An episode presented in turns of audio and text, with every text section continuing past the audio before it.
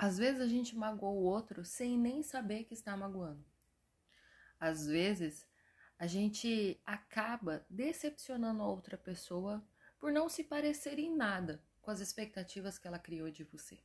E tá tudo bem, porque no final das contas a gente não deve se moldar para caber nos padrões do ego de qualquer pessoa.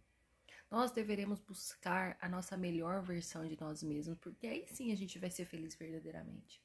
Porque não é sobre agradar o outro, é sobre ser você mesma.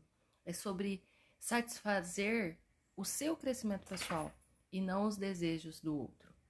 O problema é que a gente não só faz isso de magoar o próximo, nós também nos magoamos. Porque a gente pede a mesma coisa, a gente cobra a mesma coisa. Nós estabelecemos ao outro uma expectativa que é nossa.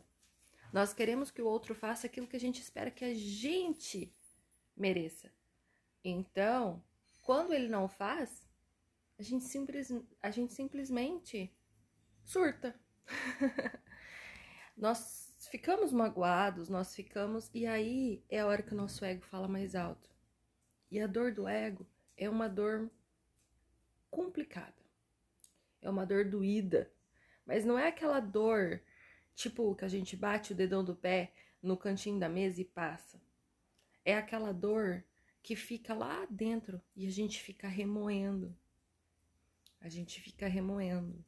Porque a gente não consegue olhar para a causa dessa dor. A gente sempre vai querer buscar um culpado. Normalmente ele, nunca a gente. Então, nunca é sobre o outro. É sempre sobre nós mesmos. A gente apenas se espelha naquilo que o outro está entregando para gente. E nessa reflexão curtinha que eu trouxe hoje para vocês, eu simplesmente queria lembrá-los de que não importa a tua expectativa, as pessoas não vieram ao mundo para supri-las e nem satisfazê-las. O seu ego pertence apenas a você.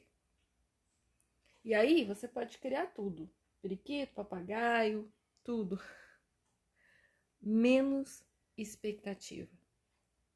Expectativa de que o outro abrace o buraco que está faltando em você.